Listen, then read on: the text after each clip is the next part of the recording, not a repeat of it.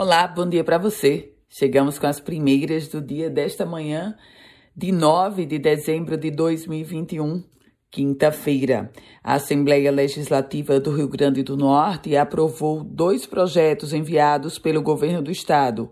Isso foi ontem. E um deles é o que autoriza o empréstimo de 36 milhões de dólares, em torno de 200 milhões de reais.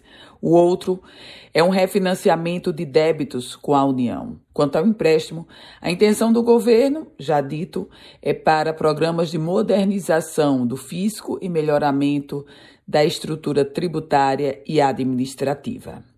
Falando agora sobre vacinação, porque Natal reduziu o intervalo para aplicação da dose de reforço da vacina contra a Covid-19. A partir de agora, idosos com mais de 70 anos que já tenham completado quatro meses desde que tomaram a segunda dose podem procurar um dos postos de vacinação para receber a sua D3.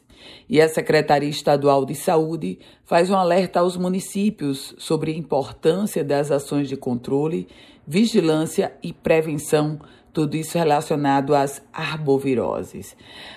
A dedicação maior ou a atenção maior, segundo a CESAP, deve ser para evitar a proliferação do Aedes aegypti nesse verão que está chegando. Derrota, mais uma derrota do governo do estado no Tribunal de Justiça. O TJRN determinou ao Executivo entregar os dados de arrecadação de IPVA, ICMS e da dívida ativa para a Federação dos Municípios do Rio Grande do Norte. A FEMURNE, a partir de agora, terá todo esse detalhamento.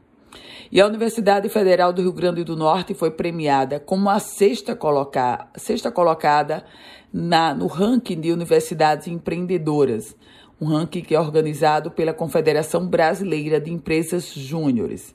Esse foi o melhor desempenho da UFRN no ranking, que coloca a instituição em primeiro lugar entre as universidades do Norte, Nordeste, Sul e Centro-Oeste. Uma outra informação que eu trago para vocês é sobre uma determinação judicial porque o desembargador do Tribunal de Justiça do Rio Grande do Norte, desembargador Expedito, negou o pedido suspensivo da decisão que autorizava o leilão do shopping em via direta. Na prática, o shopping em via direta vai ser leiloado sim. O lance mínimo é de 75 milhões de reais, shopping via direta que terá esse leilão devido ao alto volume de dívidas trabalhistas. E olha só, as eleições para a escolha dos gestores das escolas municipais do triênio 2022-2024, elas acontecerão hoje aqui em Natal. Só que foi divulgada uma pesquisa bem recente mostrando que 37% das escolas de Natal, gestores de 37% das escolas de Natal estão faltando.